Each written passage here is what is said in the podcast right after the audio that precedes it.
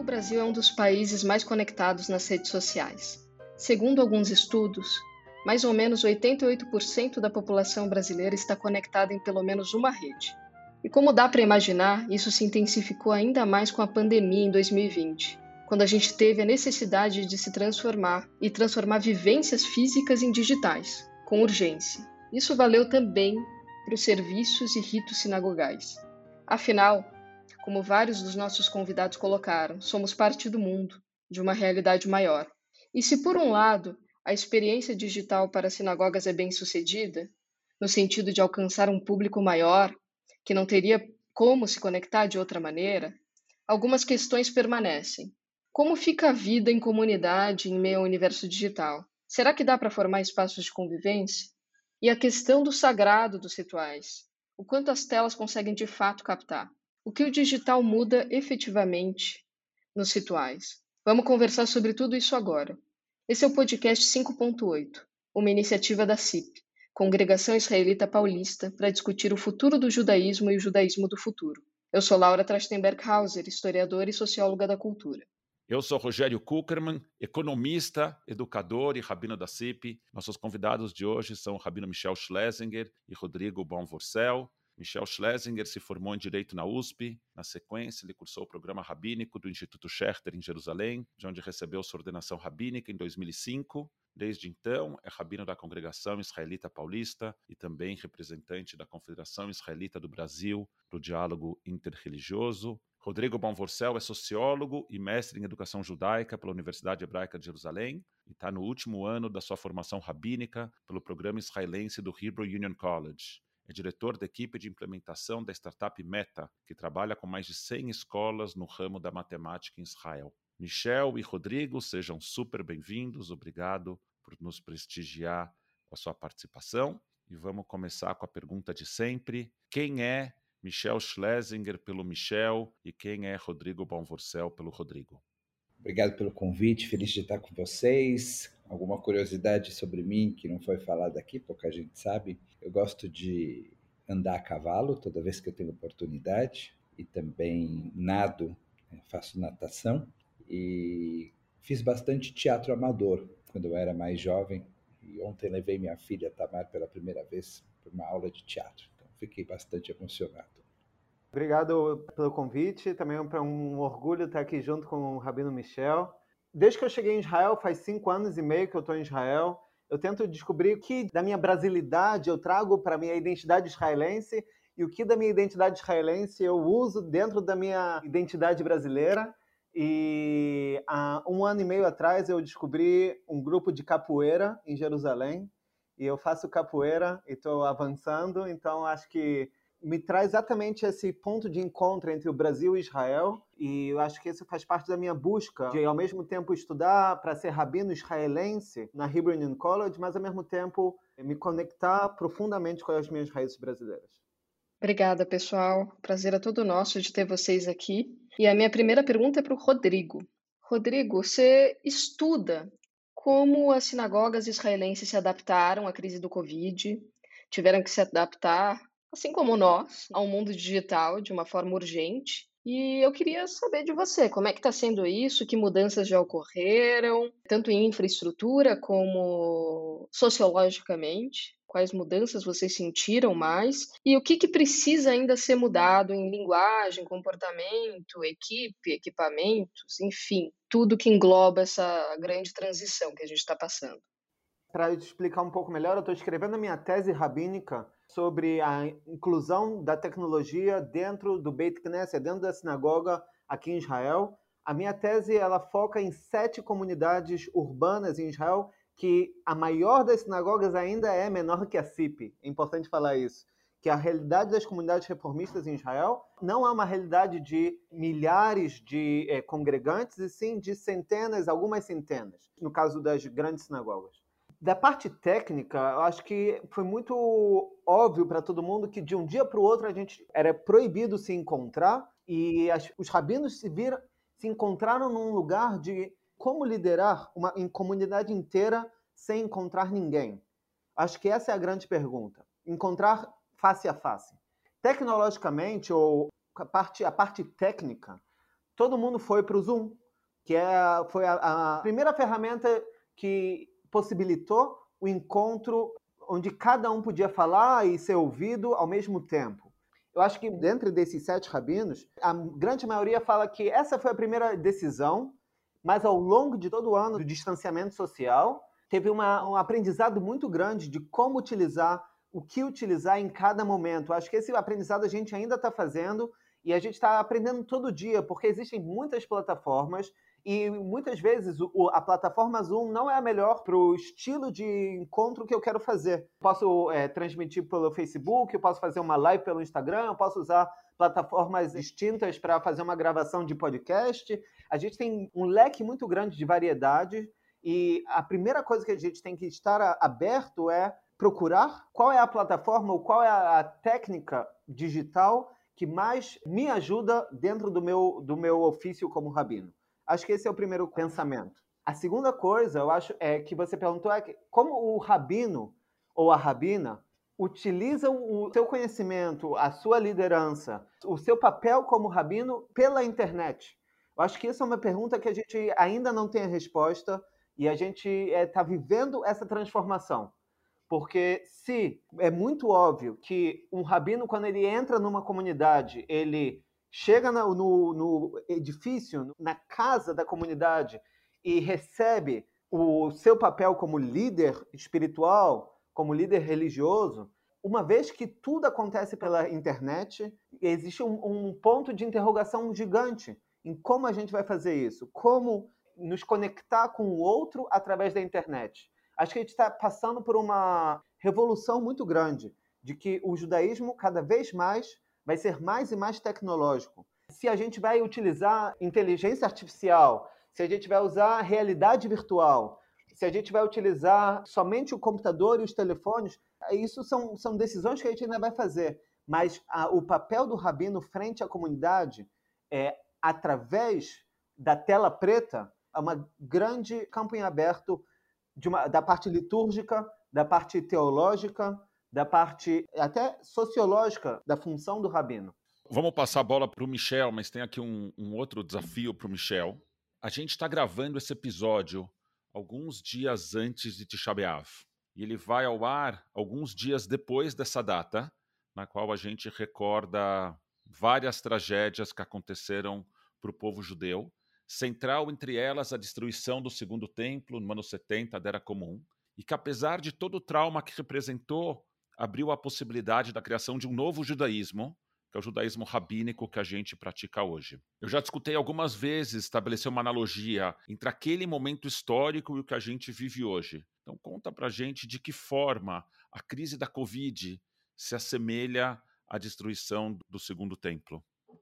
Naquela época em que o Templo de Jerusalém eh, existia, ele era o centro de toda a vida religiosa judaica. Todos os rituais relevantes passavam pelo Templo de Jerusalém. Então, a queda do templo significou para a comunidade judaica uma crise de proporções gigantescas. As pessoas realmente acreditavam que depois da queda do templo o sol não ia nascer e não ia se pôr da maneira como fazia antes, porque afinal de contas o templo não sustentava somente o judaísmo, mas sustentava o mundo. Depois que o templo caiu, os rabinos precisaram de muita criatividade, muita coragem para redesenhar o judaísmo. E o judaísmo que a gente conhece hoje no século 21, ele é de certa maneira consequência daquela crise que você cita no ano 70 da Era Comum, a destruição do segundo templo pelos romanos. Então a liderança sacerdotal foi substituída pela liderança rabínica. Os rituais de sacrifício foram substituídos pelas orações. E o ritual foi descentralizado, deixou de acontecer em um único lugar físico e passou a acontecer em sinagogas espalhadas pelo mundo. É verdade que o motivo foi triste, porque afinal de contas a destruição do templo foi uma perseguição religiosa contra o nosso povo. A expulsão de Jerusalém foi algo negativo. Mas de lá nasceu algo que hoje retroativamente a gente pode falar foi muito positivo. Né? O judaísmo que nós temos hoje, é, ao meu ver, é um judaísmo muito mais rico e muito mais interessante do que aquele judaísmo que acontecia antes. Então, precisou de uma crise de proporções enormes para que a gente tivesse a necessidade e então a capacidade de reinventar o judaísmo. Isso aconteceu diversas vezes ao longo da nossa história, mas talvez essa seja a mais simbólica e marcante de todas. E eu sinto, como você falou, Rogério, que a gente vive algo semelhante agora. A gente não tem nem capacidade de avaliar qual é o tamanho da revolução que a gente está vivendo.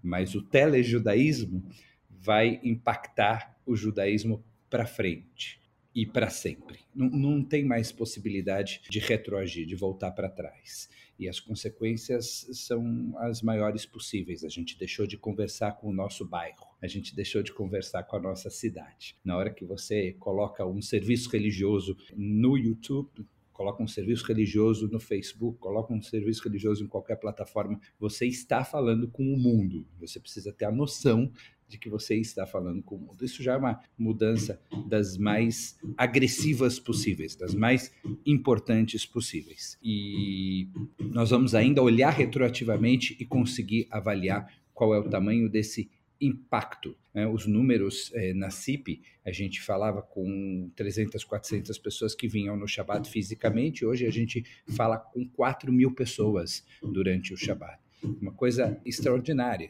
Os números foram multiplicados por 10. Então você tem um número muito maior de pessoas, você tem um alcance geográfico muito maior. A linguagem, obviamente, não pode ser a mesma. A duração dos serviços religiosos não pode ser a mesma. O livro de rezas não pode ser o mesmo. Tudo precisa ser revisitado, redesenhado para se adaptar a essa nova possibilidade. Rodrigo e Michel, pensando um pouco com o Rogério, refletindo um pouco sobre telejudaísmo para fazer esse episódio, me veio à cabeça o artigo de um grande intelectual, filósofo judeu-alemão que se chama Walter Benjamin. E ele escreveu um artigo super interessante em 36, depois de novo em 55, que fala sobre as obras de arte na era da reprodutibilidade técnica. E que, que ele diz nesse artigo, nesse ensaio que é tão interessante? Ele fala sobre a perda da aura, de uma aura sagrada que as obras de arte teriam no aqui e agora delas. Então, quando eu vou num museu, especialmente para ver uma obra, e aquele momento é mágico porque a obra só está ali. Ou quando eu vou num show e um, num concerto de música clássica e aquilo só acontece naquele momento. Segundo ele, isso se perderia quando a gente reproduz né? Se eu tenho a obra impressa em casa, ou se eu entro na internet em um minuto eu tenho várias versões dela, ou se agora eu tenho Spotify, eu posso ouvir a música que eu quiser, essa aura do aqui e agora vai se perdendo. Na opinião de vocês, vocês acham que existe o risco do telejudaísmo ser uma questão parecida, ter impactos parecidos, da aura dos rituais se perderem ou se esvaírem um pouco? Né? Ou assim, se tornar algo banal? E qual o impacto disso na comunidade? Eu acho que não, acho que não tem esse risco, não tem esse perigo, porque as experiências são todas diferentes umas das outras. Eu acho que estar na sinagoga fisicamente não vai ser substituído por nada. Tem alguma coisa que acontece lá quando você vem de verdade e você sente o perfume da pessoa do seu lado, que você ainda não vai reproduzir isso de nenhuma maneira tecnológica. O kiddush, que acontece depois do serviço religioso, que é um verdadeiro marco comunitário em todas as comunidades, você não consegue reproduzir, mesmo que você mande um saquinho de comida para casa das pessoas, aquele momento do brinde, do lehaim, da confraternização, é só mesmo indo na sinagoga.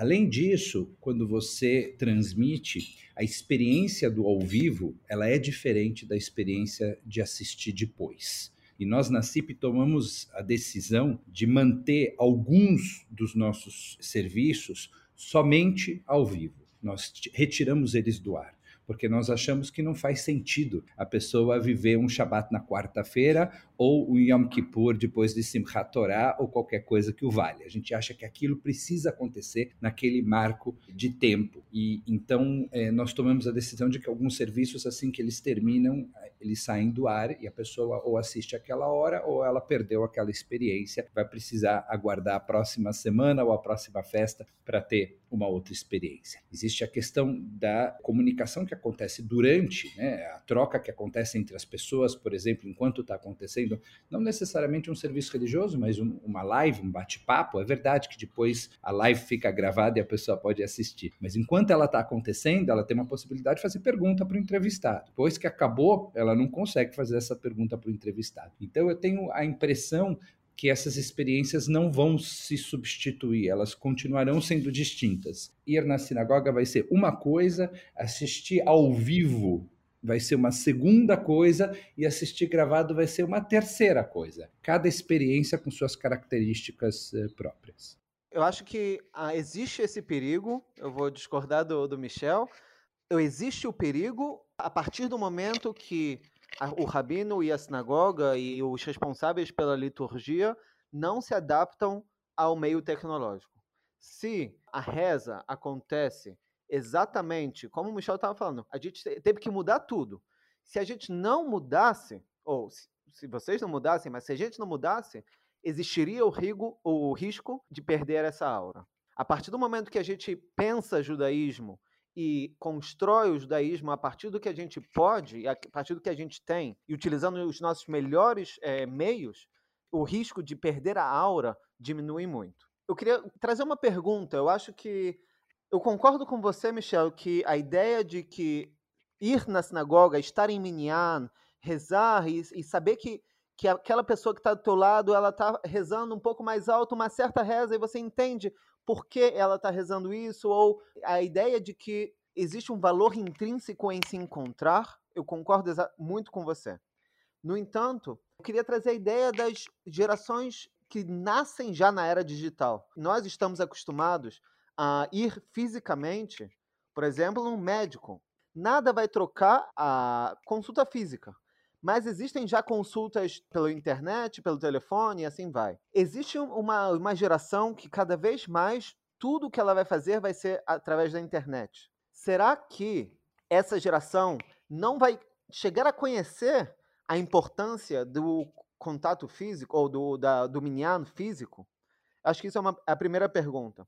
E como a gente lida com isso? De uma maneira, se a gente negar a linguagem tecnológica, a gente vai deixar de aproximar uma, duas, três gerações inteiras. Então a gente tem um, um risco muito grande em não utilizar as linguagens tecnológicas. E a pergunta é se existe uma hierarquia aonde o minyan físico, o encontro dentro da sinagoga, ele é, é, é mais importante do que a reza através da internet. E eu queria trazer outra mensagem do Walter Benjamin, que é do, das passagens parisienses. Ele fala que quando você sai da rua e entra na passagem, que é um, um misto de diversas lojas ao mesmo tempo, e fora do meio ambiente da rua, de tudo aberto, você está fechado. Dentro da passagem parisiense, você tem múltiplas lojas e aonde entrar, e aonde comer, e o que comprar, e você perde a noção do que você realmente quer fazer. Hoje em dia, você entra na internet e você está dentro, abre aspas, da passagem parisiense, onde você pode escolher o que você quer fazer, aonde você quer ir, se você quer ir nessa loja ou naquela loja, tudo ao mesmo tempo. E o judaísmo, a gente tem que entrar dentro dessa passagem parisiense e falar, ok, a gente está lá. O, o, jovem de 12 anos, 13 anos, ele pode entrar na internet e ir para um jogo, para um game, ele pode ir para uma loja, comprar alguma coisa. Eu acho que ele tem que ter a oportunidade de entrar numa comunidade virtual judaica.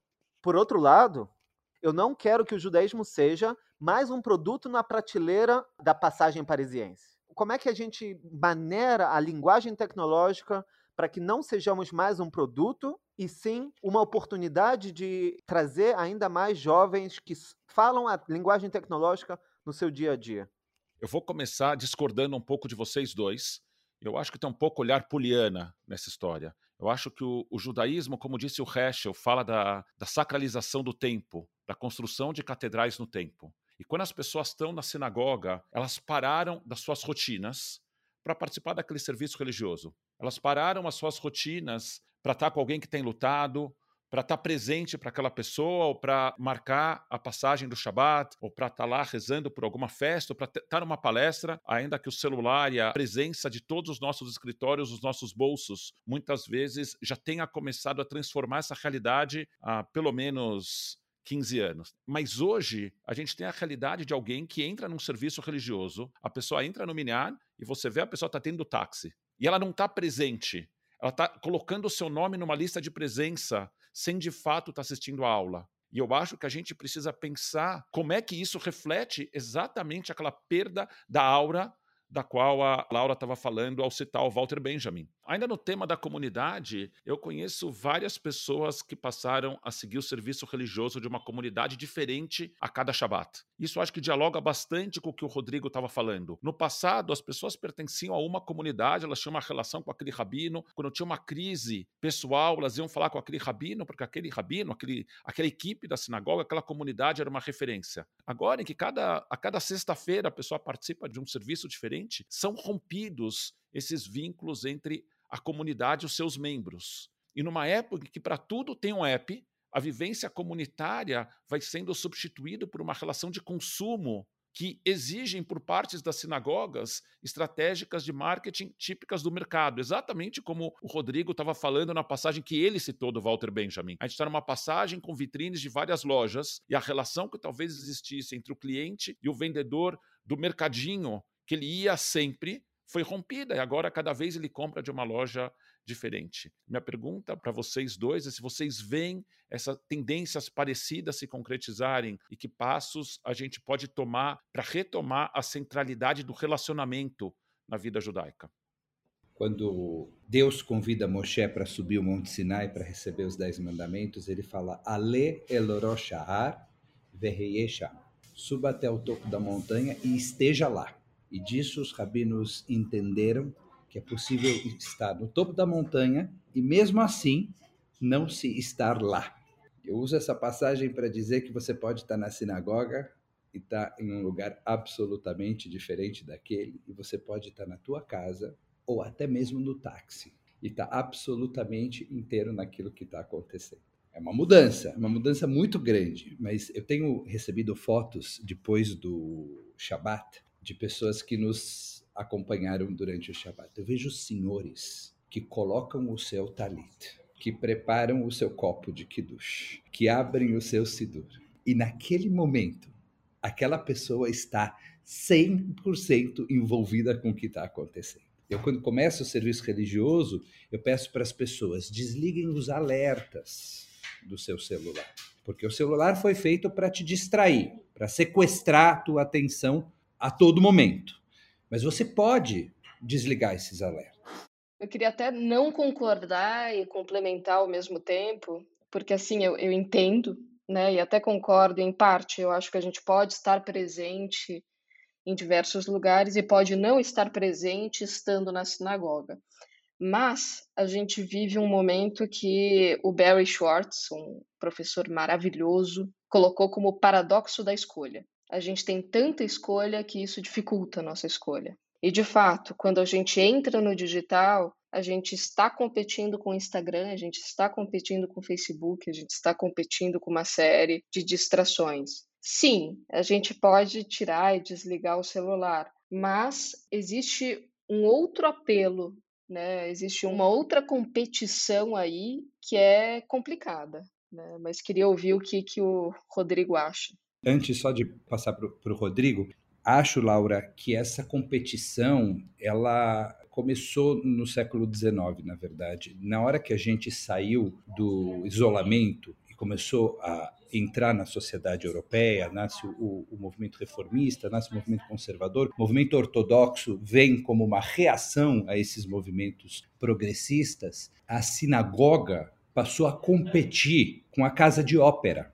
A sinagoga passou a competir com o teatro, com o restaurante. Quando você estava isolado da sociedade, você vivia no shtetl, você vivia somente entre judeus, então o programa de sexta-feira à noite era ir na sinagoga e ponto final. Na hora que esses muros do shtetl caem e o judeu é convidado a entrar na sociedade europeia, a sinagoga passa a competir com tudo que está à sua volta. E não por acaso começam a nascer os templos maravilhosos. 1818, o primeiro templo de Hamburgo, é uma competição com as casas de espetáculo. A sinagoga agora tinha que ser bonita, o ritual tinha que ser musicalmente atraente. A roupa do rabino e do Hazan tinha que competir com as vestimentas dos atores e dos cantores numa ópera e assim por diante. Então a gente já está no mercado a pessoa já escolhe se ela vai estar conosco ou se ela vai estar em outro lugar. Simplesmente aumentaram o número de possibilidades ou mudaram o número de possibilidades, na verdade, mudaram as possibilidades, porque durante a pandemia, por exemplo, o, a ópera ficou fechada e o teatro ficou fechado, mas o Instagram e o Facebook estavam abertos, enquanto a sinagoga online também estava aberta. Então, a, a questão de que é uma escolha da pessoa estar com a gente, ela já está presente faz tempo ou o que acontece na sinagoga é suficientemente atraente, é suficientemente interessante, ou as pessoas simplesmente não virão. O fato da pessoa poder frequentar diversas sinagogas online, ela também pode fazer isso no mundo físico. E de fato, quantas famílias da CIP não, não participam de alguma coisa na CIP e de outra coisa em outro lugar? E isso sempre aconteceu. Quer dizer, a pessoa poderia ter diversas comunidades. Agora é a distância de um clique. Você sai de um serviço de Shabbat e vai para outro serviço de Shabbat muito mais rapidamente, mais facilmente. Eu acho que uma mudança é, importante foi o anonimato.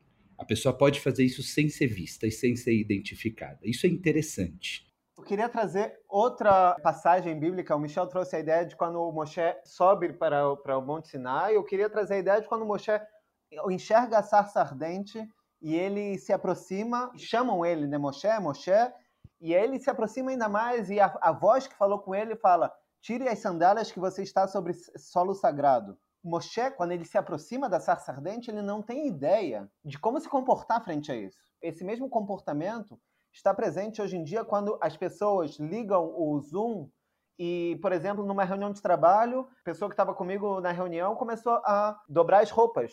Numa reunião de trabalho, a gente ainda tem que aprender a ética do comportamento na internet. Uma coisa também super nova.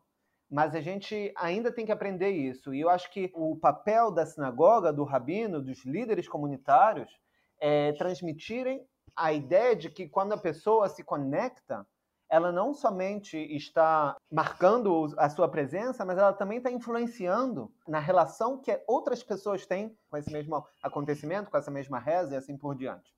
Sobre o, TikTok, sobre o Instagram, eu acho que durante toda a humanidade, a humanidade criou com as ferramentas que existiam opções e diversidade de entretenimento.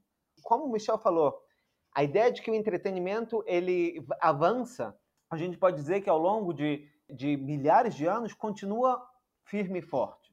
Eu acho que a ideia de que o rabino, a comunidade, a reza, a teologia, o falar sobre Deus, a ideia de, da espiritualidade, a ideia de que você, para ter um corpo são, você tem que ter uma mente sã, e para você ter uma mente sã, você tem que estar conectado com alguma espiritualidade, eu acho que isso vai continuar para toda a eternidade. Para mim, eu acho que como parte da, da geração de, é, de transição entre a internet de escada e o telefone é, inteligente, eu acho que a gente tem que, tem que ir com tudo. A gente tem que entrar e criar contas no TikTok de, sobre judaísmo. A gente tem que utilizar essa linguagem não como, como competição, mas para que a pessoa que entra no TikTok saiba que existe a possibilidade, existe o conhecimento, existe a preocupação com a história, a espiritualidade, a reza e assim por diante.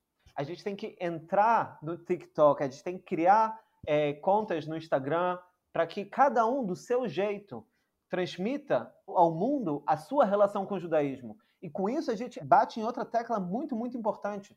Não existe um judaísmo. cada um de nós tem a sua relação com os judaísmos possíveis.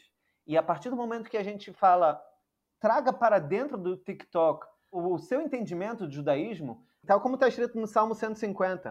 As formas de louvar a Deus são muitas. Desde os dos salmos estão escritas diversas formas de louvar a Deus. Louvar a Deus através do instrumento musical, louvar a Deus através do shofar, louvar a Deus através do cântico. Deus, na minha concepção, está aberto a diversas maneiras e formas e línguas de como louvá-lo. O TikTok, a partir do momento que ele entra na realidade como uma linguagem virtual, uma linguagem humana, parte da cultura moderna, a gente vai aprender a louvar a Deus através do TikTok também como o Michel disse, os nossos, o número de pessoas engajadas nos nossos serviços, a gente estima que multiplicou por 10. Multiplicou por 10 não só na cidade de São Paulo, mas em várias partes do Brasil e várias partes do mundo. Não é raro que nos nossos serviços de minhagem lutados a gente tenha no final pessoas manifestando extrema gratidão pela possibilidade de estar juntos com, com familiares, gente que mora em Israel, na Austrália, nos Estados Unidos, no, em Portugal ou em outras partes do Brasil. Ao mesmo tempo, os nossos serviços também têm chegado a comunidades que não tinham serviço religioso, que não tinham rabinos. Com isso vem um risco. A gente tem hoje no Brasil uma estrutura em que poucas são as cidades que têm a possibilidade de ter uma sinagoga como equipe profissional full-time. Mas com isso, as comunidades foram se estruturando através de voluntários, tinham um Kabbalat Shabbat uma vez por mês ou duas vezes por mês, se estruturavam da forma em que conseguiam, mas construíam comunidade dessas formas. Na medida em que os serviços estão disponíveis online, existe o enorme risco de que comunidades grandes que têm equipes profissionais, ao transmitirem o seu serviço, acabem inviabilizando essas comunidades em lugares menores, com orçamentos, portanto, muito menores que o que as grandes sinagogas têm. Minha pergunta é de que forma, qual a responsabilidade dessas grandes comunidades e de que forma a gente possa agir para que a nossa expansão não represente a destruição das comunidades judaicas fora dos grandes centros?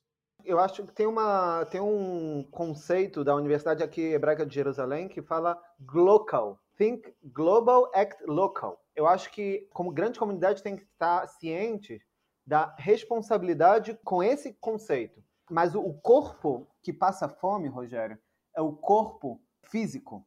E se alguém, alguma família tem, ou se alguém tem alguma uma pessoa doente que não pode cozinhar e está passando fome, a comunidade local tem a responsabilidade de levar comida naquela casa. Se tem uma, uma família enlutada e, e que não está conseguindo cozinhar, a, a responsabilidade da comunidade local levar comida para aquela casa. Então, a gente tem que estar sempre ciente que o corpo que a gente, com o qual a gente vive e reza, ele é físico. E com isso, somente a comunidade local pode ajudar a esse, esse mesmo corpo. Por outro lado, eu acho que é muito importante que exista a possibilidade de dessas comunidades locais terem contato com comunidades globais. Pode ser saudável para que não, não haja uma cristalização do judaísmo, que o judaísmo da comunidade local esteja somente sobre um rabino, sobre uma pessoa que conhece mais, que estudou mais ou que está numa posição de liderança. O diálogo entre o global e o local faz com que as comunidades estejam muito mais abertas e, ao meu ver, trabalhem a pluralidade dentro da crença judaica. Então, acho que tem uma, um ponto positivo muito grande se estivermos conscientes da nossa responsabilidade. Também com o corpo, também com, as, com outras comunidades.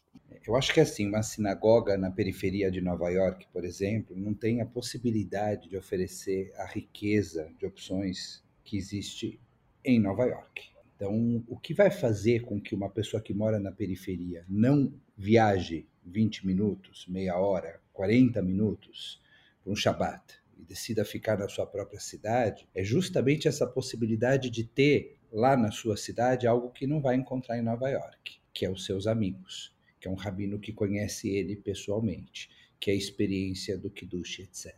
O que, que acontece quando a gente vai para o mundo online? De fato, é muito mais fácil para essa pessoa na periferia assistir o serviço da, de Nova York e esvaziar essa sinagoga do subúrbio. Essa sinagoga do subúrbio vai ter que fazer um, um esforço para reforçar esse seu diferencial, que é o fato dela estar do lado daquela pessoa a sinagoga que consegue chegar mais perto para fazer uma visita quando essa pessoa estiver doente ou enlutada. É a comunidade que tem capacidade de conhecer a história dessa pessoa e da família dessa pessoa. O que eu não acho que dá para exigir da sinagoga grande é ela reduzir a sua é, qualidade ou reduzir a sua possibilidade de fazer coisas legais, porque ela está impactando as comunidades pequenas. O que eu acho que é responsabilidade nesse caso é continuar sendo solidária com as comunidades menores, como as comunidades grandes sempre foram, ou as boas comunidades grandes sempre foram. Né? Desde que eu trabalho na CIP, a gente ajudou muitas eh, sinagogas pequenas em tudo aquilo que elas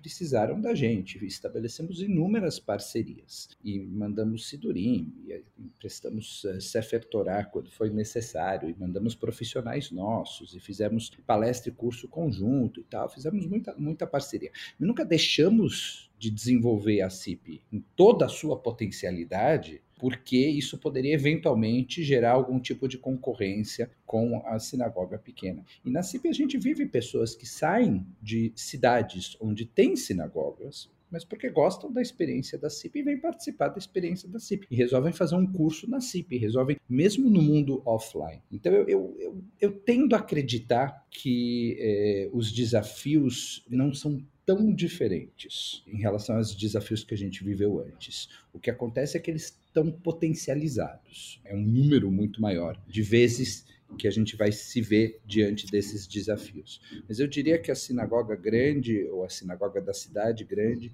precisa continuar fazendo o seu melhor e o seu máximo e ao mesmo tempo continuar sendo solidária e atendendo aos pedidos daquelas comunidades menores. E as comunidades menores ficam com esse desafio barra oportunidade de mostrar que ser local é um valor ser um local um valor. Como o Rodrigo falou, existe essa campanha enorme de você comprar produtos locais, que você vai estar estimulando o desenvolvimento da tua região e etc. Ser local tem um valor muito grande, que é o valor da intimidade, que nós na Sinagoga Grande não vamos conseguir. E é importante saber. Na verdade, a gente já tinha dificuldade de conhecer os 400 que vinham pessoalmente no Kabbalah Shabbat. A hora que a gente fala com 4 mil, a gente tem certeza absoluta que a gente não vai conhecer esses 4 mil. A gente não vai ter intimidade com esses 4 mil. A gente não vai ter possibilidade de saber o que está passando na vida dessas 4 mil pessoas. Mas a sua sinagoga local tem isso que a gente não tem. Pessoal, obrigada pelas respostas. Vamos para a nossa última pergunta. Eu queria saber de vocês, é, pensando aqui, que as disrupções digitais, como, por exemplo, as teleconferências, né, impactam nossa realidade física, impactam esse corpo que passa fome, que o Rodrigo falou. Por exemplo, hoje eu não espero mais de cinco minutos por um carro, porque existe, existem aplicativos que me acostumaram com isso. Eu, como cliente, então espero isso de outros serviços, isso impacta a economia. E isso impacta também o meu comportamento, a minha impaciência, meu nível de impaciência com serviços diversos. Eu queria saber de vocês, quando a pandemia acabar e a gente voltar para o formato físico, vocês acham que as necessidades e vontades dos participantes da sinagoga vão mudar? Vocês acham que isso vai mudar a vida sinagogal? Para onde a gente está indo nesse futuro do judaísmo pós-pandemia?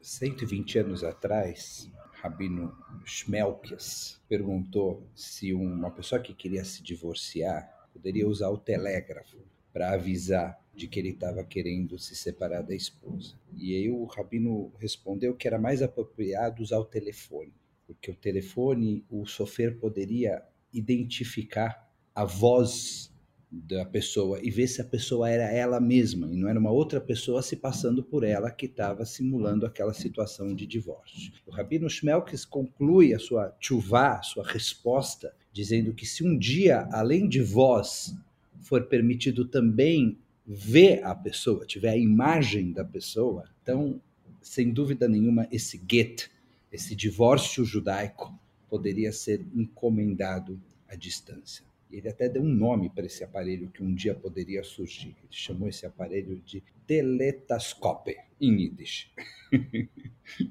o fato é que a reinvenção do judaísmo sempre existiu, sempre aconteceu. Né? Isso que a gente está vivendo agora é um momento em que essa mudança foi mais rápida, porque ela foi urgente. Mas antes da pandemia já tinha sinagogas transmitindo seus serviços religiosos. Isso não começou com a pandemia. Simplesmente a pandemia veio acelerar essas mudanças. Quando a gente fez a adaptação do serviço de grandes festas, por exemplo, no ano passado, surgiu a pergunta: mas você está reduzindo as rezas e tal?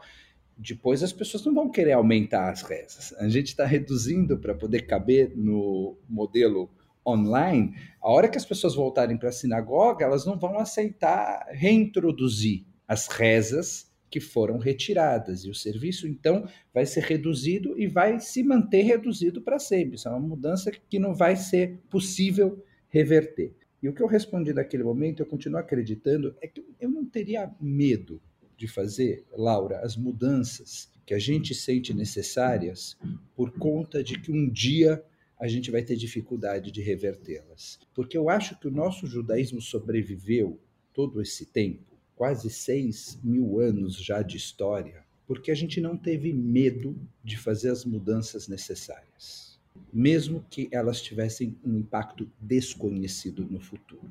E esse impacto futuro é sempre desconhecido especificamente sobre a redução do nosso livro de rezas. Depois que as pessoas voltarem para a sinagoga, a comunidade vai dizer se ela está sentindo falta de alguma coisa que foi retirada ou não. Eventualmente, algumas daquelas rezas que foram cortadas, que foram aparadas, que foram reduzidas, vão fazer falta para a comunidade. A comunidade vai falar: estou sentindo falta daquela reza, estou sentindo falta daquela música, estou sentindo falta daquela experiência. Então aquilo vai voltar, aquilo vai ser reintroduzido. Eventualmente, a comunidade não vai sentir falta daquilo que foi tirado.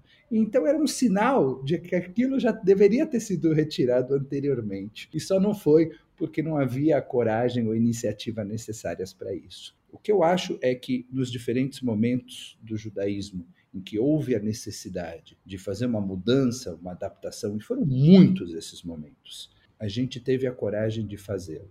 E acho que é o que a gente está fazendo nesse momento. Durante a pandemia, a gente está encontrando a melhor forma de ficar perto das pessoas sem comprometer a saúde e a segurança delas. Esse é o nosso norte. O resto é periférico. E eu acho que se a gente se mantém nesse norte, tudo que for necessário fazer deve ser feito. E depois, o tempo, com toda a sua sabedoria, vai nos ajudar a colocar esse pêndulo de volta no lugar certo. Aqui de Israel, a gente achou que tinha acabado e está voltando a pandemia. Eu acho que a gente não sabe muito se a gente vai voltar à realidade assim como era antes de 2021. É, mas eu não quero ser pessimista. Do lado da, do judaísmo e da tecnologia, eu concordo eh, muito com o que o Michel falou sobre que a gente tem que, antes de tudo, cuidar da saúde e do bem-estar da comunidade.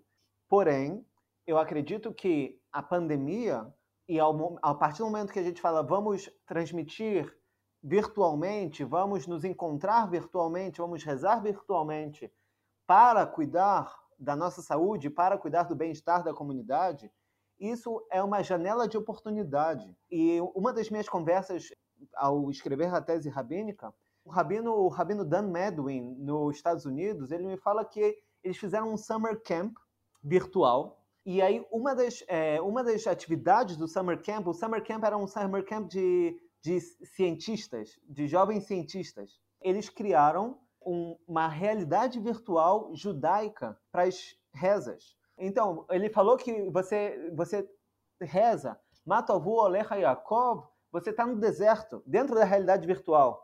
Você reza sobre a criação do mundo, você está né, nos dias, ou como alguém imaginou, como um jovem imaginou a criação do mundo. Você lê a Paraxá de Noé, de Noé, você está na barca. Eu acho que a oportunidade de usar a tecnologia para fazer um salto na imaginação do judaísmo é muito grande. A gente tem que fazer isso com, mais uma vez, com responsabilidade, com de uma forma inteligente, para falar, esse não é todo o nosso judaísmo que vai passar dentro da realidade virtual do, desse óculos mas a gente pode utilizar a realidade virtual para expandir e, e, criar novas interpretações para o judaísmo. Acho que essa é a, a, grande, esse é o grande é o grande ponto positivo da tecnologia. Quando a gente começou a imprimir os Sidurim, a invenção da imprensa, a gente teve novas camadas de interpretação, porque as pessoas podiam ler e não somente memorizar. Quando a gente começou a imprimir o Talmud e a Torá, a gente começou a ter novas camadas de interpretação. Eu acho que essa revolução que a gente está falando, a revolução tecnológica, que vai entrar e já está entrando no judaísmo, ela vai dar oportunidade para novas interpretações. E aí, se hoje, nosso grande exemplo de imaginação judaica ou de arte judaica, um dos grandes exemplos é Chagall e os, e os quadros que ele pintou, daqui a 20 anos, talvez, a realidade virtual vai fazer com que novos artistas tragam novas imaginações, interpretações de uma maneira que a gente não, não tem ideia. Eu acho que essa, é, isso vai transformar o judaísmo e fazer com que a gente ganhe novas visões sobre aquilo que os nossos antepassados escreveram. Ou seja, a gente tem que dar bata veleana tauler, da onde você veio para onde você vai, mas vamos utilizar a tecnologia para isso. Acho que esse é o grande convite que a gente está tendo esses dias.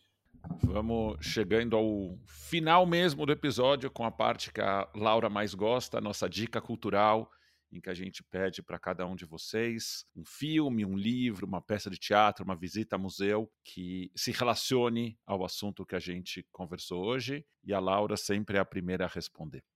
Hoje eu vou dar uma dica um pouco diferente, não uma dica que não é judaica, mas como a gente discutiu aqui, eu acho que vai impactar muito nossas vidas, vai impactar a vida de todo mundo.